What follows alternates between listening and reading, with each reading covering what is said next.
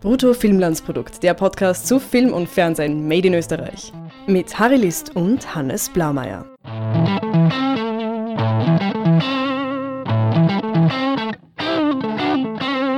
Hallo Hannes. Hallo Harry. Wir haben jetzt schon zehn Folgen erledigt. Ja, haben wir schon unser, unter, unterm Gürtel. Ja, wir hatten ja ein bisschen vor, nicht nur jetzt österreichische Filme und österreichische Serien zu besprechen, sondern wir wollten auch ein bisschen mehr, ich sag mal, den Bildungsauftrag wahrnehmen. Den, hinter den Vorhang blicken. Genau. Deswegen wollen wir heute ein Thema angehen, oder was heißt ein Thema? Wir wollen ein bisschen ins Vokabular des Geschichtenerzählens gehen. Wir sind beide ja mehr oder weniger da irgendwie drin, allerdings, und wir diskutieren das auch im Nachpodcasts oft, haben wir jetzt ein Wort richtig verwendet oder nicht? Also es ist ein irrsinnig weites Feld und es gibt auch irrsinnig viele Schulen und es gibt irrsinnig viele Momente, wo man mit diesen Wörtern konfrontiert wird und es wird dann irgendwie vorausgesetzt.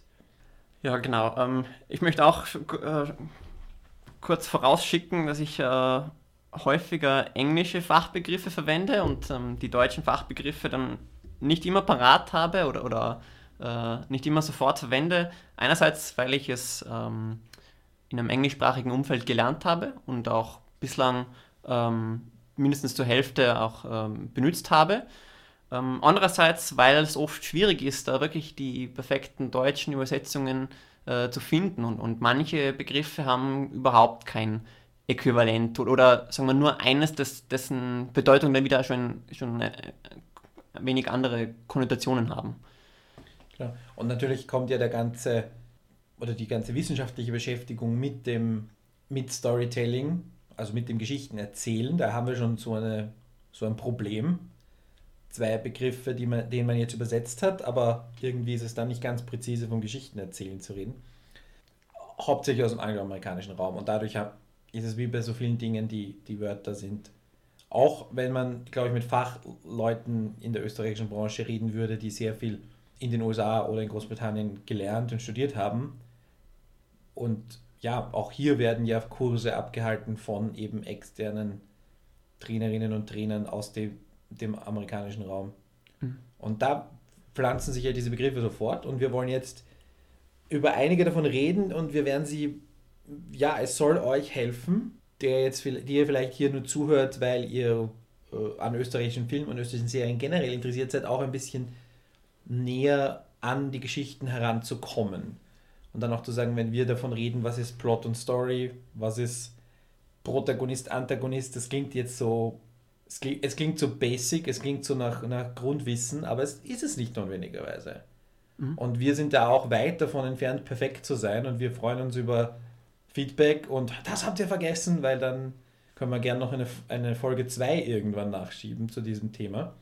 Also ähm, von uns beiden, Harry, du bist ja äh, jemand, der was ähm, Medienjournalismus studiert und äh, dich, der sich sehr für Filmwirtschaft äh, interessiert. Ich bin von uns beiden jener, der was äh, eher sich für die Dramaturgie interessiert und der das auch beruflich verfolgt. Ich möchte kurz erwähnen meinen Background, meinen Hintergrund. Da ist jetzt schon der erste Anglizismus, der nicht hätte sein müssen. Ich habe äh, ein Semester Film studiert in New Orleans und dann noch ähm, einen weiteren Filmkurs in Los Angeles äh, besucht. Ich habe ein Jahr in Los Angeles gelebt und dort ein paar hundert Drehbücher gelesen.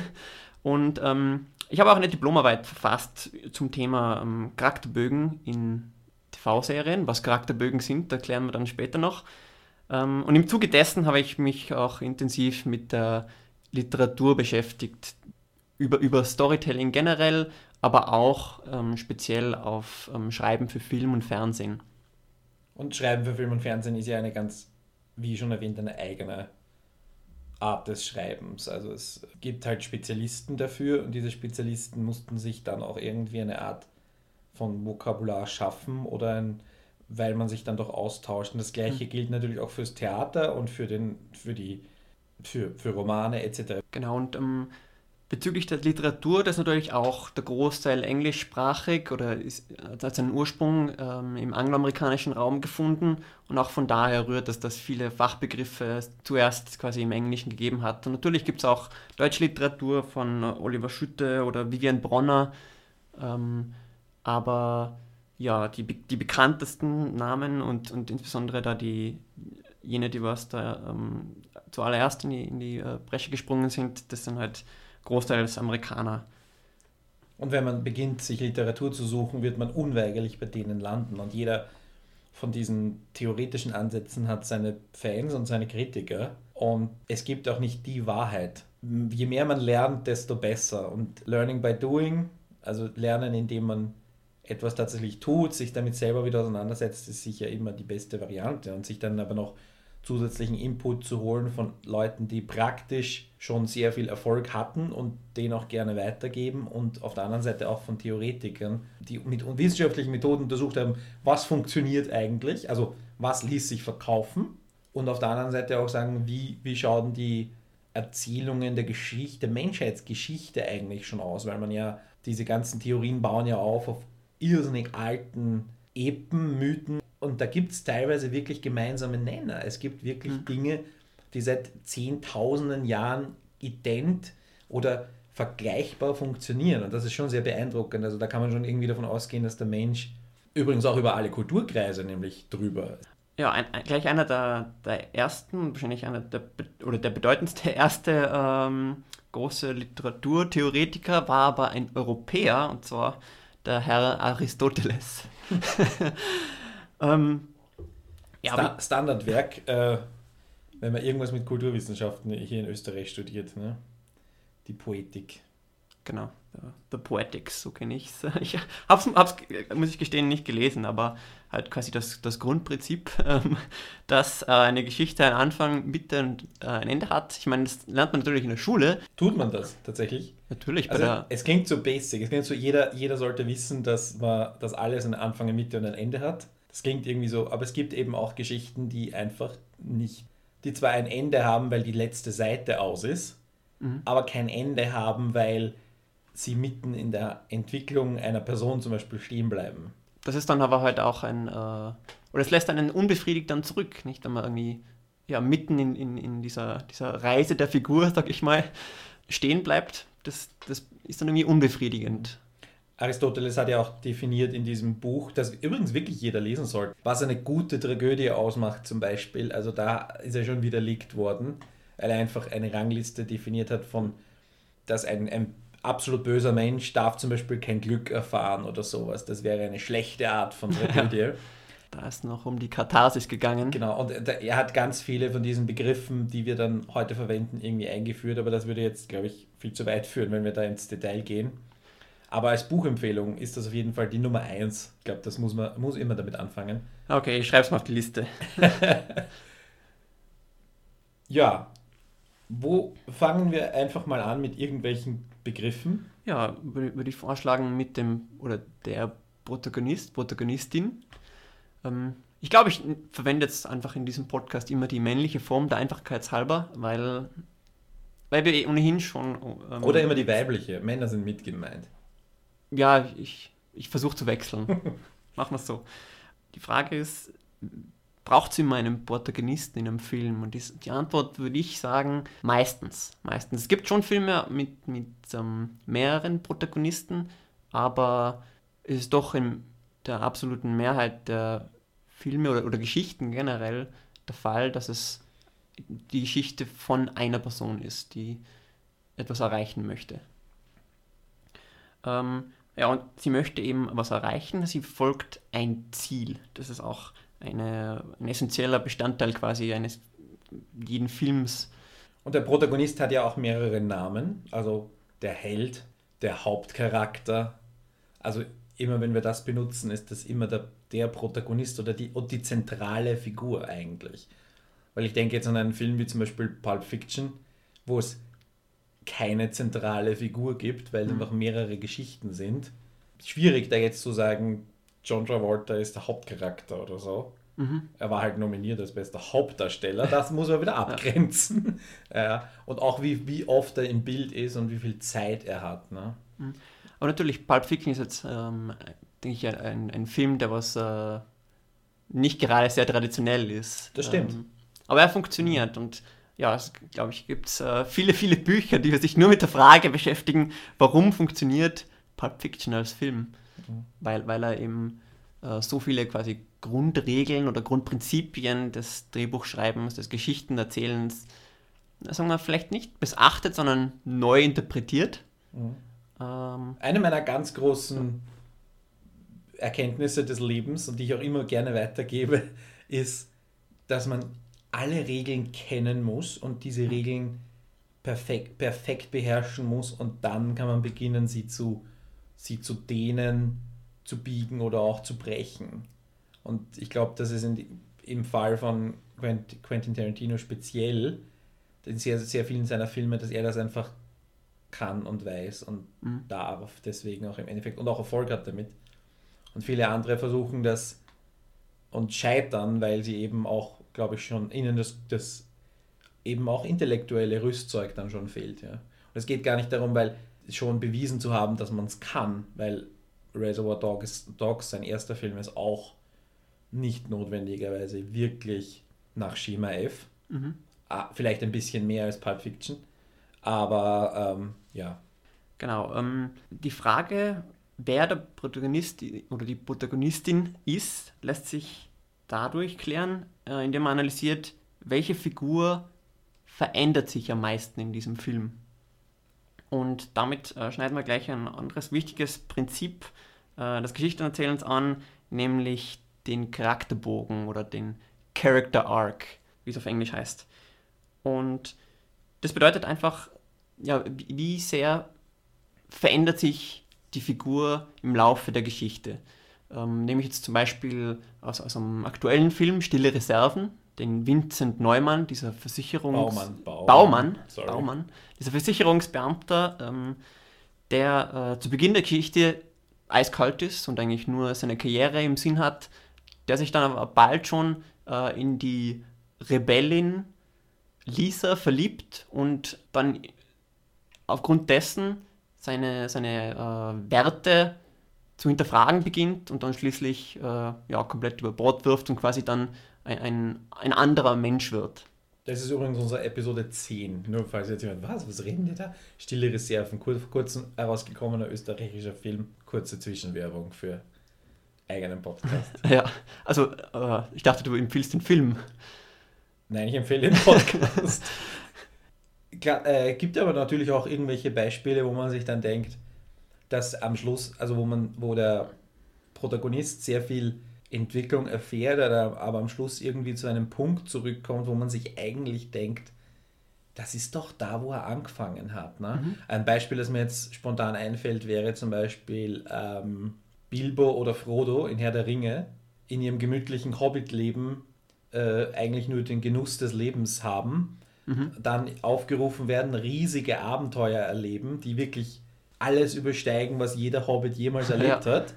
Dann aber wieder zurückkommen ins Auenland und bei Frodo endet ja Herr der Ringe ein bisschen anders, aber bei, speziell bei Bilbo, da hat man das Gefühl, die nächsten 300 Jahre sitzt er dann wieder gemütlich herum und das Einzige, was er mhm. tut, ist irgendwie was aufschreiben und er hat halt diesen Ring noch bei sich und das Einzige, was sich verändert hat, ist halt das dass dieser Ring da ist. Also, aber trotzdem hat eine Veränderung stattgefunden, die dann am Anfang von Herr der Ringe wiederum offensichtlich wird für Bilbo. Ja, das, auch das hat einen Fachbegriff, das nennt man den No-Arc Arc. Also der Bogen, der kein Bogen ist, wo der Protagonist im also Laufe... Ein Kreis ist, oder was? Na, ja, mehr oder weniger. Wo, wo der Protagonist erfährt, dass er sich, oder also lernt, dass er sich nicht verändern wird oder, oder nichts dazulernen wird und dann eben zum Schluss des Films wieder zum, zum, zur gleichen Person wird, die er am Anfang war. Es kann aber auch die Erkenntnis sein, so quasi zu Hause ist es doch am schönsten. Das ist so einer von diesen hm, Sätzen. Natürlich, ja. Dass du, dass du am Anfang eine Welt hast, die du ablehnst und dann heraustrittst aus dieser Welt, um wieder zurückzukommen, weil draußen nichts Besseres ist. Du warst hm. schon in der Perfektion, das ist, aber da hat er sich ja dann auch eigentlich verändert, weil die Erkenntnis seiner Welt. Aber ich verstehe schon, was du meinst. Ja, also das ist auch natürlich ein, ein, ein klassischer Charakterbogen, eben dieses äh, zu lernen, dass das daheim doch am schönsten ist. Ähm, ja, auch eine, eine schöne Geschichte und ich kann mir jetzt eigentlich gar nicht so gut erklären, warum ich jetzt finde, dass das so schön ist. Ja, vielleicht ist das ähm, angelernt, also weil ich das von in so vielen Geschichten schon, schon in so vielen Geschichten gesehen habe oder gelesen habe. Aber ich finde es einfach schön. Es hat irgendwie eine, eine gewisse dramatische Ironie. Ja, du hast ähm, die Hobbits erwähnt, die zu Beginn im Auenland sind. Ähm, die meisten Geschichten beginnen eigentlich so, wo ihre Figuren irgendwie in ihrer normalen Welt leben, bis dann ähm, irgendein Ereignis eintritt, das sie dann aus, aus ihrem Trott herausreißt. Ähm, oftmals freuen sie sich eigentlich gar nicht so, eben ihr, ihr gemütliches Zuhause verlassen zu müssen. Also die Hobbys, die wären natürlich auch lieber gern daheim geblieben im Auenland. Ja, das nennt man dann oft auch den, den Ruf zum Abenteuer, Call to Adventure. Du hast vorhin schon, vorhin schon erwähnt, dass äh, in, in, vielen alten Geschichten, urzeitlichen Geschichten, äh, Mythen es äh, viele Ähnlichkeiten gibt und der äh, Mythenforscher Joseph Campbell hat das dann zu Beginn des, äh, Mitte des ähm, 20. Jahrhunderts in, in, im Konzept der Heldenreise zusammengefasst. Und zwar, dass es in, in fast allen Geschichten eben darum geht, dass, dass eine, eine, eine Hauptfigur, ein Protagonist, eine Protagonistin aufgerufen wird, sich aus, aus ihrer, ihrer Komfortzone herauszubegeben und ähm, ja, einem, einem Abenteuer ähm, nachzujagen. Und in diesem Buch, ich habe das nicht selber gelesen, aber ich habe Zusammenfassungen gelesen, äh, das sind halt, ähm, keine Ahnung, 15, 20 Punkte oder so, die diese Reise für gewöhnlich ähm, beschreitet. Was Campbell auch gesagt hat, war, oder festgestellt hat in seinen Forschungen, dass das seit, wie gesagt, seit tausenden Jahren schon funktioniert. Und ich glaube, hat er nicht Gilgamesh als erstes großes Epos erwähnt, wo das schon so funktioniert hat und das irgendwie dann fortgesetzt genau. über, über äh, tausend, ich meine, ich meine, keine Ahnung, wie alt Gilgamesh ist, die oft die, also da gab es, äh, das ist so dieses, dieses Beispiel. Und dann gibt es halt auch die, äh, weil wir jetzt schon Herr der Ringe erwähnt haben, wer das irgendwie auch gerne verstehen möchte, ich glaube, Fantasy-Literatur und Fantasy-Filme sind ein guter äh, Punkt, um dort anzufangen, weil ja da auch diese Schwarz-Weiß-Welt noch sehr gut gegeben ist und eine gute und eine böse Seite gibt und der Held immer auf der Seite des Guten steht. Und da sind noch keine Grauschattierungen hineinkommen. Aber auch wenn Grauschattierungen vorhanden sind, kann es ja sein, dass diese Geschichte trotzdem so nach Schema F durchgezogen wird. Aber speziell Herr der Ringe bietet auch der Film, also man braucht gar nicht das Buch lesen, bietet sehr viele Möglichkeiten, diese Schritte abzugehen, wenn man das irgendwie an einem, an einem bekannten Filmbeispiel gerne nachvollziehen möchte. Nur so als Empfehlung. Dann gibt es noch ähm, weitere Punkte. Wollen wir gleich noch den zweiten Mann erwähnen, der da äh, maßgeblich literarisch oder wissenschaftlich beigetragen hat, Christopher Vogler, der äh, dann diese Heldenreise auf Film runtergebrochen hat. Also wie gesagt, Joseph Campbell mhm. auf äh, Literatur und, und, und historische Literatur vor allem Mhm. Und äh, Christopher Vogler dann auf, auf Film. Beides lesenswerte Bücher. Ähm, ich habe tatsächlich vom Campbell einen Teil gelesen und wow. vom Vogler zumindest auch die, die, die groben Zusammenfassungen. Aber es gibt auch ganz viele YouTube-Videos und so weiter. Also wer jetzt da irgendwie eine Aversion gegen lange, komplizierte Texte hat, dem sei da, werden wir ein, zwei Sachen verlinken. Es ist dann vielleicht in 10 Minuten YouTube nicht ganz so einfach zu erklären, aber weiter, weitere Schritte der, der Heldenreise sind dann zum Beispiel, dass äh, so bei zwei Drittel der Geschichte ähm, kommt dann vielleicht eine, eine Wendung, wo dann alles verloren zu schein, sein scheint, ähm, bis sich die Protagonistin ähm, aufraffen kann nochmal ähm, und nochmal gegen den Widerstand äh, oder was immer für einen Widerstand sie bekommt, also den mhm. äh, Gegenspieler oder was auch was weiß ich. Und das dann zu einer Klimax und einem, einem Showdown gipfelt, wo, wo dann die Heldin sich ihr, ihren Dämonen stellt und äh, die meistens auch besiegt. Also mhm. die meisten Filme gehen ja gut aus eigentlich. Das ist übrigens nicht nur in Filmen, sondern einfach nur so was Banales wie Super Mario. Funktioniert genauso. Du hast eine, eine Reihe von Widerständen, die du aber spielst mit deinem mhm. Helden, dem italienischen Klempner. Und am Schluss steht immer der Bossfight. Genau. Also, also es ist genau das Gleiche. Es ist, also es ist nicht nur unbedingt in einer Erzählung, es ist auch, auch Computerspiele funktionieren genauso. Genau. Also Christopher Voglers Heldenreise ist doch nicht die, die einzige Theorie, also vor allem in, jetzt halt in, in, in Sachen Drehbuchschreiben, also da gibt es dann auch die Dreh, Drehbuchtheorien von Sid Field, der hat ja ein sehr ähnliches Schema, um, oder auch um, Robert McKee, der Autor von Story, um, die, die alle ungefähr das gleiche sagen, die was unterschiedliche Terminologie verwenden, was für die einen der, der sogenannte Inciting Incident ist, also das ausschlaggebende Ereignis, das ähm, die Heldin auf, auf ihre Reise schickt. Dafür gibt es halt auch unterschiedliche Begriffe. Und ich habe es jetzt bewusst äh, Drehbuchtheorien genannt oder, oder Modelle, weil, weil, es, weil es keine Regeln sind. Also äh, es soll jetzt auf keinen Fall so rüberkommen, dass, dass sich alle Filme ähm, diesen, diesen Schematan unterordnen oder unterordnen sollen. Oder dass wenn man jetzt ein Drehbuch schreibt, dass man das ganz also, konkret auf diese Punkte achtet.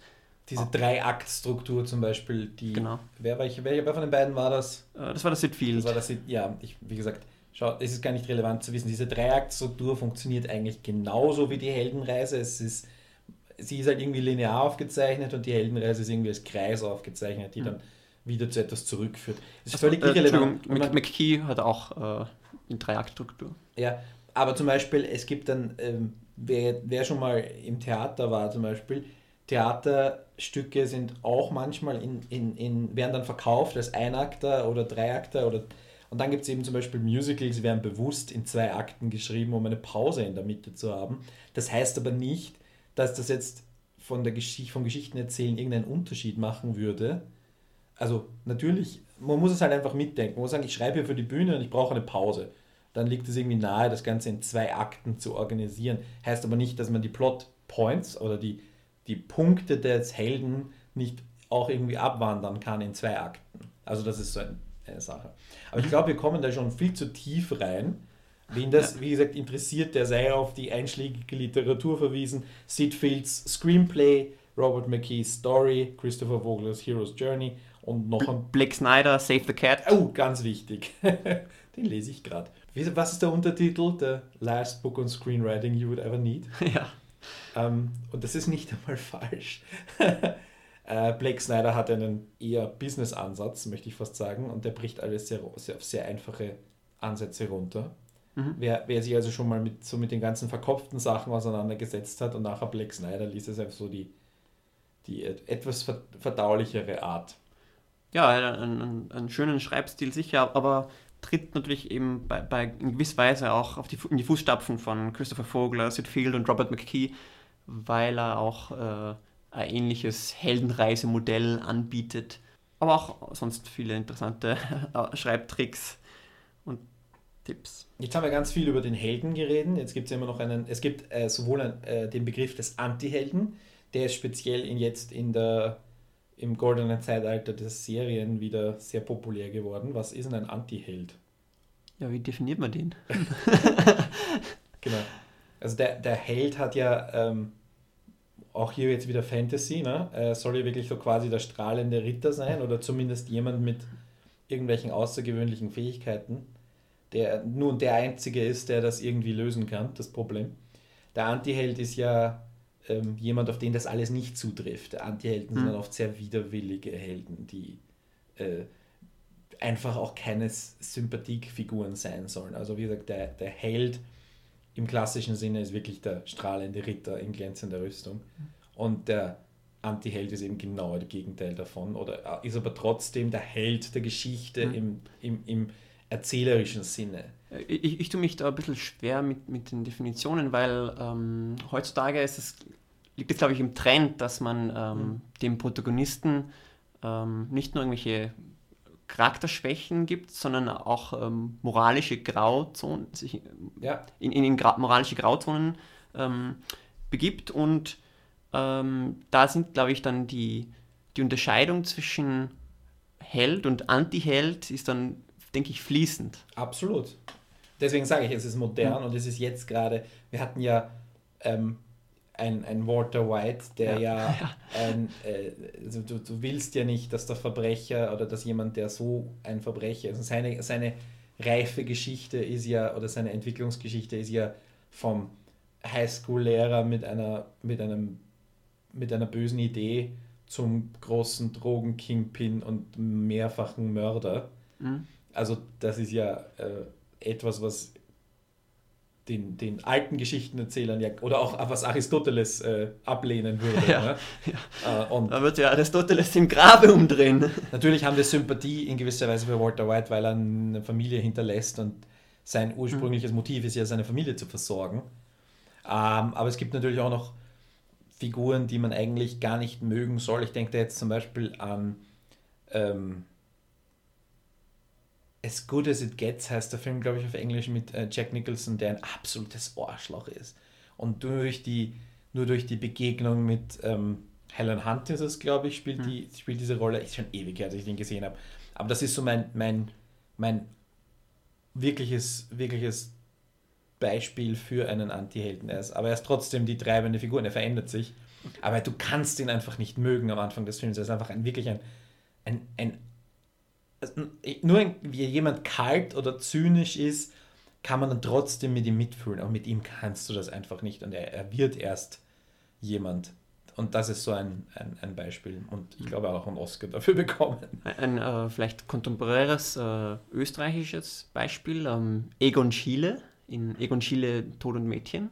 Der ist auch ein bisschen ein, ein Anti-Held, würde ich, würd ich sagen, weil, weil er ja auch ein, Arschloch ist, weil er, weil er ähm, gefühlskalt ist und weil er auch egoistisch ist, weil er stets seine, für ihn seine Arbeit wichtiger ist als, als ähm, die Menschen, mit denen er interagiert. Hm.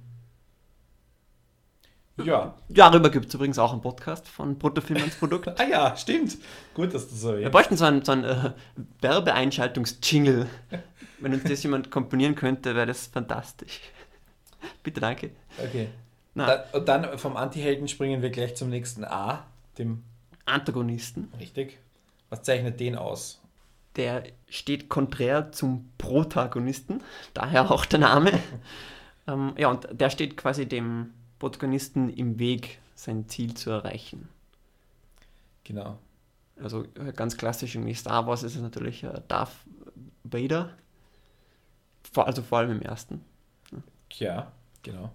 Also der, der Antagonist muss nicht unbedingt eine Person sein. Genau. Also es kann auch ein, ein Objekt sein und oder ein, irgendwas Intrinsisches im Helden drinnen. Also äh, zum Beispiel seine irgendeine Schwäche, die er überkommen muss, um das Ziel zu erreichen. Irgendwie zum Beispiel jemand, der äh, besonders mh, mm, Beispiel jetzt jemand, der besonders lernschwach ist, muss irgendwie ein Studium abschließen oder sowas. Dann mhm. wäre die Lern das ist jetzt eine ganz basic Geschichte aber die Lernschwäche wäre quasi der, der Antagonist, weil ja, wenn es nicht irgendwie einen bösen Professor auch noch gibt, der quasi das Ganze noch nach außen trägt und dieser böse mhm. Professor äh, steht, steht seinem Studienabschluss entgegen.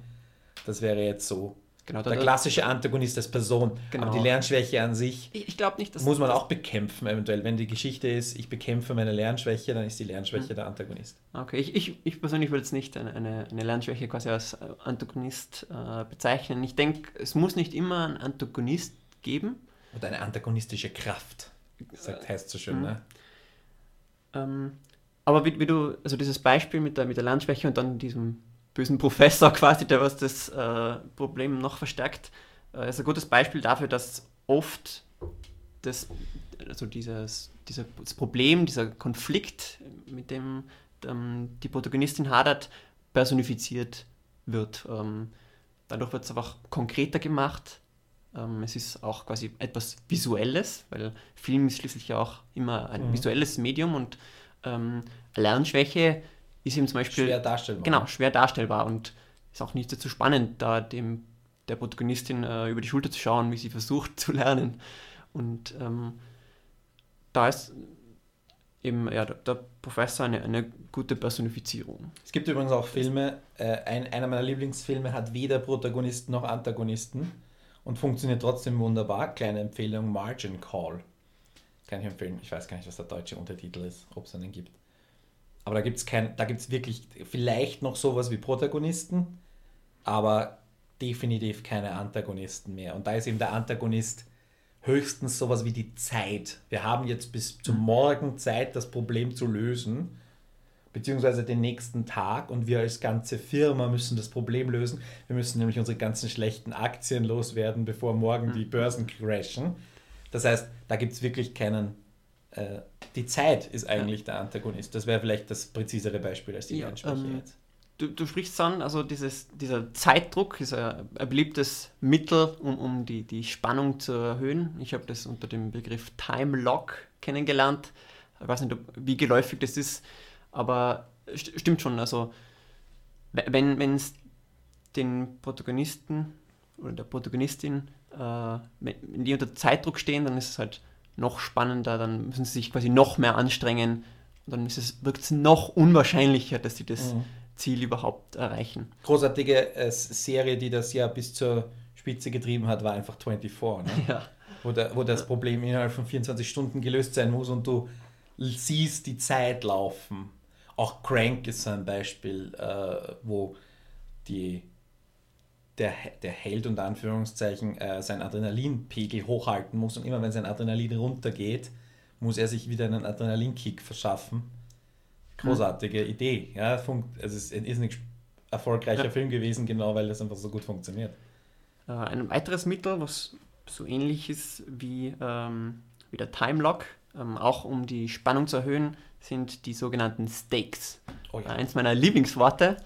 Äh, Stakes, dafür gibt es keinen wirklich guten Deutschbegriff. Ähm, ich habe öfters schon von der Fallhöhe ähm, gelesen. Der Stakes sind, also ich glaube, bei ähm, Einsatz, Genau, etwas, was man, was man Da- verlieren kann. das, was ja. auf dem Spiel steht. Genau. So, so ist es meine Übersetzung, weil Fallhöhe, das ist dann mehr so irgendwie äh, eine, eine soziale Fallhöhe, quasi, dass man eben von seinem sozialen Status verliert, aber es können ja auch andere Sachen auf dem Spiel stehen. Mhm. Also der Einsatz ist ja auch etwas eher was Aktives, so klassisch jetzt Casino, Termini, Termini. Ich setze etwas ein und ich habe die Möglichkeit, das zu verlieren und ich habe die Möglichkeit, das in x-facher, in, mit einem Multiplikator zurückzubekommen, je nachdem, was ich gerade für ein Spiel spiele. Und wenn ich auf, Mhm. also das, den Multiplikator kriege ich dann zurück. In dem Fall ist es ja so, der Held setzt natürlich etwas ein, aber es ist jetzt nicht so am Anfang, gib mir etwas und du bekommst das am Ende zurück. Das funktioniert ja so nicht, sondern dem Helden wird zum Beispiel. Nimm mal Herr der Ringe. Nimm mal Herr der Ringe, ähm, wenn es die Hobbits nicht schaffen, dann wird quasi ganz Mittelerde versklavt. Das sind also wirklich die größten Stakes, was man Das sich ist nur ein- vorstellen kann. Genau. Aber das macht es auch spannend, nicht? Also die Frodo und, und ähm, Sam, die dürfen halt wirklich nicht äh, erwischt werden, weil sonst ja, ist es halt um Mittelerde geschehen. Und äh, wenn jetzt halt die Stakes fehlen, zum Beispiel nehmen wir wieder kurz dieses Beispiel vom, äh, von der Lernschwäche. Sie möchte da jetzt halt irgendeine Aufnahmeprüfung schaffen. Naja, man könnte jetzt sagen, wenn sie es nicht schafft, dann probiert es halt beim nächsten Termin. Da ist nichts verloren. Äh, da- dann ist auch nicht spannend, ob sie es schafft oder nicht, sondern man muss ja sagen, ah, okay, du musst es jetzt schaffen, weil sonst gewähren ihr die Eltern kein Geld mehr und dann muss sie arbeiten gehen und dann hat sie keine Zeit mehr. Das ist der Traum von dem, vom, ich möchte Arzt werden. Der Traum ist dann geplatzt, könntest du dann sagen, zum Beispiel. Genau, oder, oder es gibt dann irgendeine Sonderregelung, wenn man es nicht schafft, dann darf man sich nie wieder bewerben oder so. Ja. Gibt es ja auf Universitäten sowieso. Du hast manchmal oft nur wenige Antritte für eine Prüfung oder wenige Antritte für eine Bewerbung zu einem Studium. Das ne? machen sie, damit es spannender wird. Das ist äh, in unserer Realität verankerte Spannung, genau. Ja, und dann äh, die, die, die Stakes, Einsatz, Fallhöhe, also wie gesagt, da gibt es jetzt, die Fallhöhe habe ich schon öfters erwähnt, das ist wie gesagt eines meiner Lieblingswörter, weil es auch darum geht, wenn eine, Pers eine Figur eine Entscheidung trifft ähm, oder wenn irgendetwas eingeführt wird von den Autoren, dann ähm, ist das ein sehr probates Mittel, um einfach den Wert abzuschätzen und zu sagen, das mit höherer Fallhöhe ist in den meisten Fällen spannender. Und wenn das, aber es ist auch nicht jetzt irgendwie so völlig absurd, wenn man jetzt einen ganz normalen Krimi-Fall hat äh, und plötzlich aus dem Nichts taucht ein, äh, wenn der den Fall nicht löst, dann wird die ganze Stadt in die Luft fliegen. Wenn das in einem völlig normalen Tatort passiert, ist das dann absurd. Das ist jetzt nicht notwendigerweise spannend. Das heißt, die Fallhöhe Und die Stakes müssen auch zu irgendwie zur großen Geschichte passen. Hier jetzt auch wieder das Beispiel mit Fantasy. In Fantasy geht es immer um diese großen äh, äh, Stakes.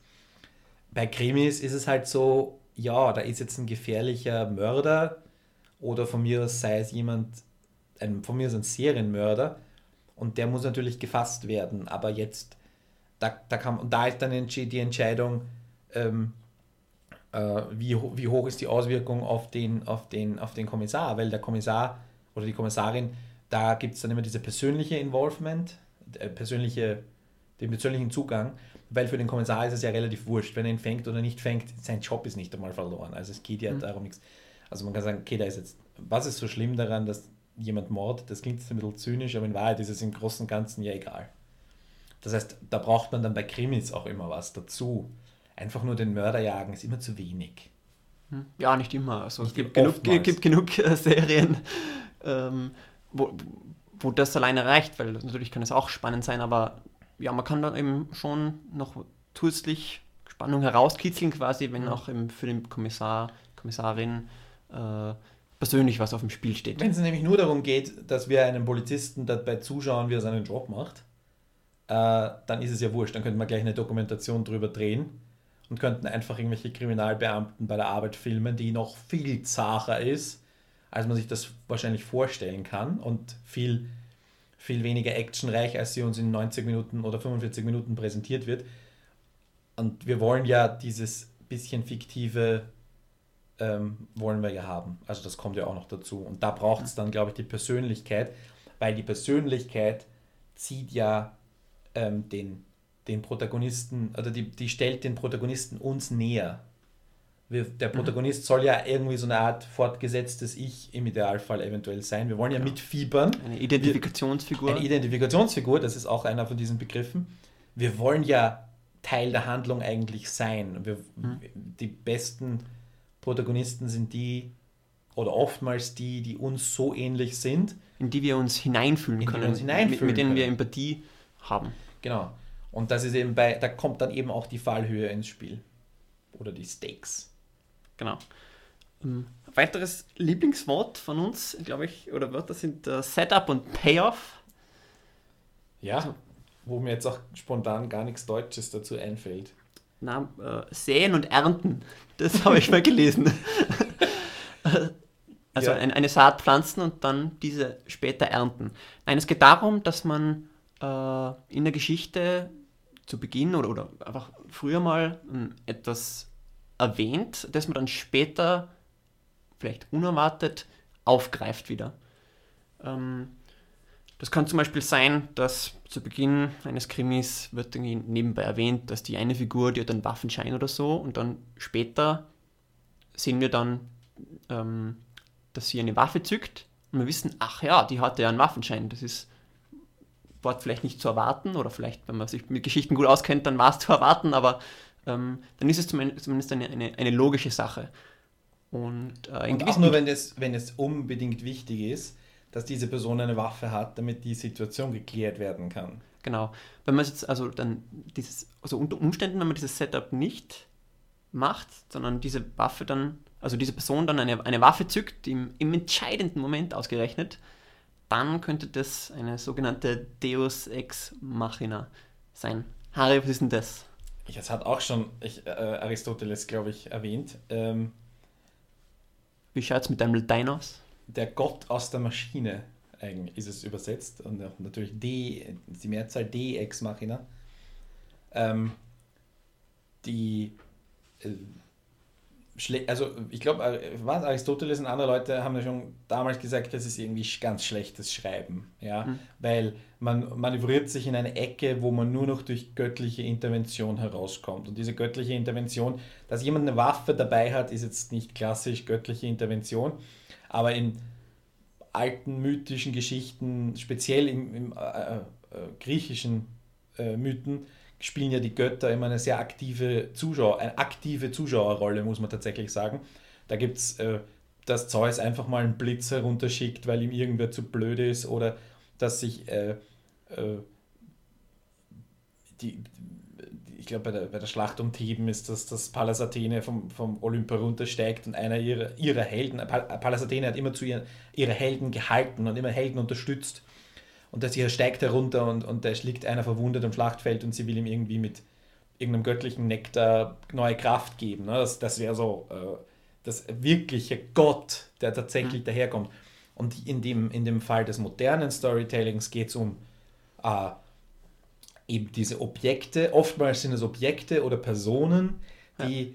eben nicht vorher organisch schon gepflanzt wurden, mhm. die dann daherkommen und man denkt sich dann auch irgendwie, naja, auch wieder bei Herr der Ringe zum Beispiel sind das irgendwie die, oftmals so diese Adler sind so ein Beispiel dafür, die sowohl bei, den, bei der, im, im Hobbit als auch im Herr der Ringe irgendwie so daherkommen und du denkst dir, hm, Wer hat die gerufen? Wann wurde jemals definiert, dass jemand die Macht hat, die zu rufen? Also all diese Dinge. Und wo sind die, wenn sie gerade nicht Leute retten? Genau, und da kommt man dann vielleicht irgendwie auf die Idee, ah, das hat sich vielleicht nur der Drehbuchautor, die Drehbuchautorin ausgedacht, weil sie nicht mehr wusste, ähm, wie sie da ihre Protagonistin aus der, aus der ähm, Misslage befreien kann. Da lasse ich mir plötzlich diese Adler einfallen. Oder, genau. oder, oder was auch immer also das Wort Deus Ex Machina ist wie gesagt ein altes Wort und äh, die, die, die, ein künstliches äh, Ereignis, Objekt oder Einfall, hm.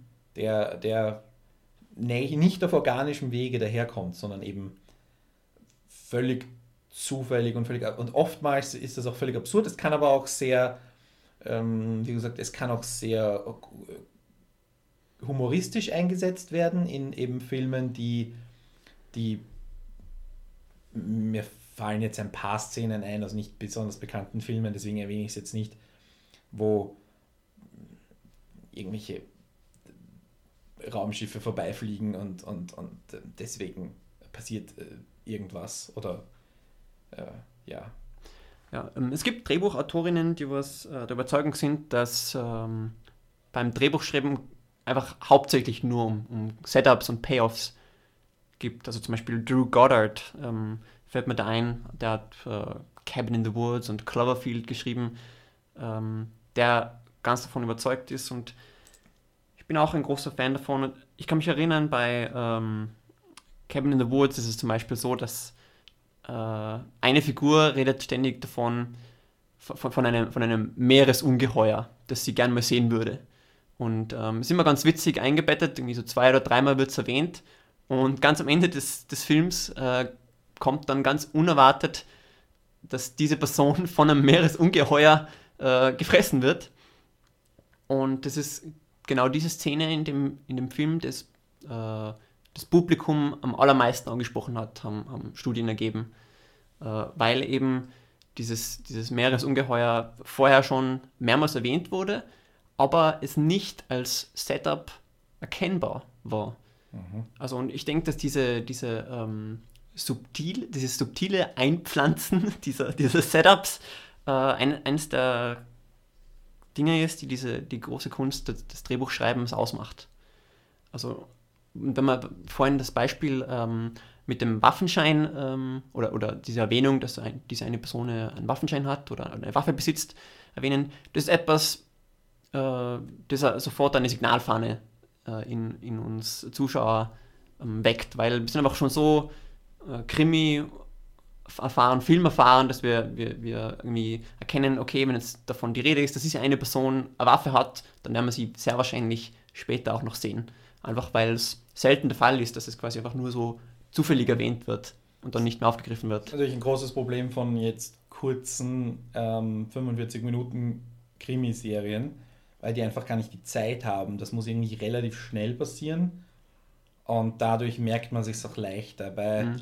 Zwei Stunden Filmen ist es dann wieder ist es ein bisschen einfacher für den Autor und natürlich ganz, ganz grandios ist es bei äh, Serien, die wirklich über 100 Folgen laufen, wo äh, es trotzdem dann organisch passiert am Schluss, äh, relativ spät, dass etwas, dass etwas kommt, was äh, ja, schon vielleicht in der ersten oder zweiten Staffel gepflanzt wurde. Mhm. Äh, es gibt dann gleich, um da gleich anzuschließen, ein, ein Wort, das ähm, sehr oft benutzt wird, habe ich das Gefühl, von Leuten, die ähm, irgendwie mitreden wollen. Das ist der MacGuffin, äh, der ja da gleich hineinspielt, weil MacGuffins sind Objekte oder Figuren oder ja, sagen wir, bleiben wir bei Objekten, damit es irgendwie einfacher wird, die am Anfang eine große Rolle spielen, aber am Schluss völlig wurscht sind.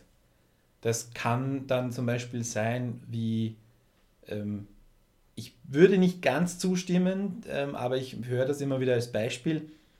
Ich weiß jetzt nicht, ob ich den spoilern soll, Citizen Kane. Für die Leute, die ihn noch nicht gesehen haben, den sollte nämlich jeder mal sehen. Aber das Wort Rosebud ist zum Beispiel so ein MacGuffin. Du denkst dir den ganzen Film, was ist das? Und als am Schluss die Auflösung kommt und alle jagen diesem Rosebud hinterher, ist es zwar ganz lieb, aber eigentlich ist es in dem Film ja um was anderes gegangen. Es ist um diese Entwicklung des Charles Foster Kane gegangen. Aber, da, Aber ich, sage, ich sage, ich stimme dem nicht 100% zu. Ich sage, das ist eins der, der meistgenannten Beispiele. Okay, das weiß ich nicht, ob ich Ein anderes Beispiel, das Na, also muss ich jetzt sagen, äh, weiß ich nicht, ob ich, ob ich dem äh, zustimmen kann, weil bei Citizen Kane denke ich schon, jetzt ist, ist Rosebud schon mehr als ein MacGuffin, sondern irgendwie auch die Antwort auf, auf die Frage, wer dieser Citizen Kane überhaupt ist. Ähm, ich habe die Definition ein bisschen anders im Kopf. Ähm, ich, ich, ich sehe es als, als Objekt, das ähm, nach, nachdem irgendwie der Protagonist oder die Protagonistin hinterher ist, vielleicht auch der Antagonist, die Antagonistin, ähm, aber bei dem es eigentlich wurscht ist, was es genau ist. Es ist nur wichtig, dass die Leute danach her sind und dass sie deshalb in Konflikt miteinander treten. Zum Beispiel mhm. äh, in Pulp Fiction. Ähm, der Koffer. Dieser, der Koffer, richtig. Der Koffer. Das ist ein bekanntes Beispiel äh, diesem Koffer. Vor allem, wenn Leute dann darüber diskutieren, was das ja. ist, so die Seele des Teufels oder sowas. Ja. Oder die Seele von äh, Dings da, Wing Rames. Wie heißt, die, wie heißt der Charakter? Äh, weiß ich nicht genau. Ah, egal. Der von Wing Rames gespielt wird, ja. Ja, also auch ein, ein Objekt, hinter dem, hinter dem alle her sind, aber bei dem es bei Pulp Fiction sogar nicht mehr erwähnt wird, um was es sich genau handelt. Bei äh, Herr der Ringe wäre es der Ring, hinter dem alle her sind. Mhm. Ähm, wo, wobei da der Ring, was, was, ich, was ich schon ganz gut finde, ist, ähm, dass eben dieser Ring schon auch irgendwie magische Fähigkeiten hat, die was dann wichtig sind für den Plot. Ja. Okay. Ich, ja, da sehen wir jetzt. Äh, okay. Ich, ich finde schon, dass die Irrelevanz des Objekts auch eine Rolle spielt. Also, oder dass es ähm, am Schluss dann wurscht ist.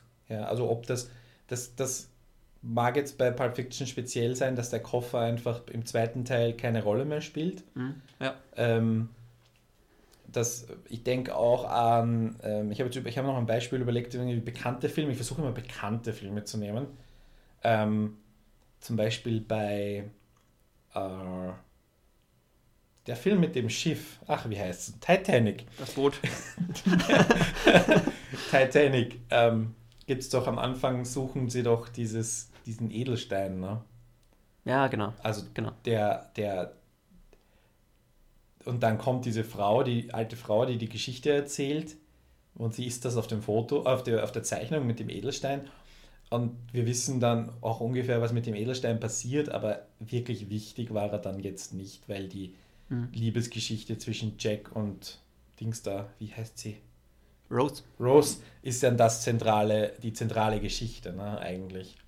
Das wäre so ein, ein, Beispiel, wo ich halt sage, ja, mhm. hat, macht schon irgendwie Sinn am Anfang, aber danach wird es dann ähm, immer weniger wichtig.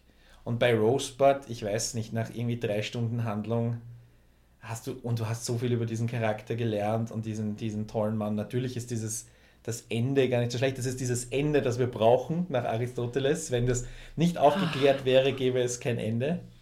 Aber ja, ist schon okay. Kann man, kann man darüber diskutieren. Freuen wir uns natürlich über Meinungen äh, und Beispiele und natürlich auch Korrekturen von Leuten, die ihre Masterarbeiten über McGuffins geschrieben haben ja. und nicht so wie wir ein bisschen was in irgendwie in, in, in 15 Jahren Filmbeschäftigung darüber gehört haben. Und auch sehr viele unterschiedliche. Das ist eins von diesen Dingen, ne? Ja, aber wenn Sie, wenn Sie eure Masterarbeit über McGuffins geschrieben habt, äh, kontaktiert uns doch, dann laden wir euch ein zur nächsten Episode von Bruttofilm als Produkt und wir reden einfach stundenlang über McGuffins. Genau. Wir haben jetzt schon fast eine Stunde geredet und wir haben noch so viel offen. Prinzipiell haben wir jetzt großteils über, über Filmdramaturgie geredet. Mhm. Äh, in Sachen Serien, da kann man schon viel, viel Wissen, viel Fachbegriffe, viele Konzepte transferieren, aber in gewisser Weise unterscheiden sie sich doch. Und das werden wir dann auch, glaube ich, auch in, in einer eigenen äh, Podcast-Episode ähm, verlegen. Ja, ich würde sagen, wir versprechen jetzt schon an Teil 2, weil offenbar wir haben uns jetzt da, äh, wir dachten, es geht schneller und es geht mehr. Ich habe mir Sorgen gemacht, dass ich nicht genug Material habe, aber mein Wissen scheint ja unerschöpflich zu sein. Ja, wir können da auch noch mehr drauf äh, uns vorbereiten. Wir freuen uns natürlich auch über Fragen. Wir werden Literatur verlinken, wir werden die, also die Bücher, die wir erwähnt haben. Wir werden auch das ein oder andere YouTube-Video verlinken. Da gibt es dann für Leute, die sich damit wirklich auseinandersetzen wollen, erste Kontaktpunkte. Wir freuen uns aber auch über generelles Feedback. Hannes, wo, wo und wie? Boah, ja, lass mich überlegen. Äh, du bist auf Twitter zu erreichen, äh, Harili. Du auch? Ich auch, richtig. At Blameyer. Ja. Wir haben auch eine E-Mail-Adresse und wir haben ein Kontaktformular und ihr könnt natürlich unter dem Podcast direkt unter der jeweiligen Folge Kommentare hinterlassen.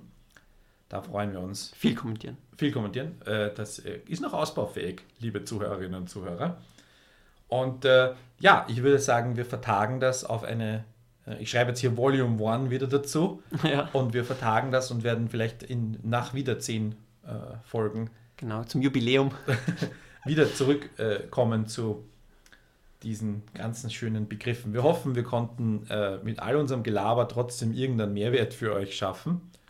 Ja, dafür stehe ich mit meinem Namen. Ja, bis zum nächsten Mal. Bedenk!